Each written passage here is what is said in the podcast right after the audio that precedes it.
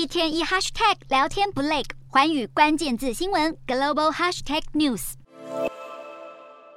美国拜登政府迎来其中大考验，竞选期间就已经有多项民调显示，共和党有望拿下众议院控制权，并由现任共和党众议院领袖麦卡锡接手裴洛西的议长之位。而众议院变天将影响美国未来两年的内政与外交，甚至是二零二四年总统大选。外交政策方面，向来主张对中国采取强硬立场的共和党，在众议院成立一个专门处理中国议题的中国工作组，甚至预备整合各委员会部门，把中国工作组升级成特别委员会，对抗中国在国际社会间构成的严峻挑战，包括强化美国对中竞争力和追溯新冠肺炎源头。内政方面，共和党不断批评拜登政府无力对抗通膨，是民主党选情悲观的主要原因。不过，美国诺贝尔经济学奖得主克鲁曼却认为，要是共和党的经济计划取代拜登政府的经济政策，美国通膨反而会更糟糕。首先，在拜登的执政下，美国2022年 GDP 第一季与第二季虽然陷入萎缩，但是第三季反弹回升，代表经济略显好转。克鲁曼还指责共和党根本没有具体的抗通膨计划，只想延续川普的减税政策，却可能造成财政赤字暴增。本次其中选举，共和党内最庞大的势力是前总统川普所领导的“让美国再次伟大”阵营，而川普打算把背书候选人当作跳板，回国竞选2024年总统大选。要是川普背书候选人占据参众议院一定席位，可能连共和党内部都很难阻挡他出战总统大选。不过，路透社全国民调显示，川普已经高龄七十六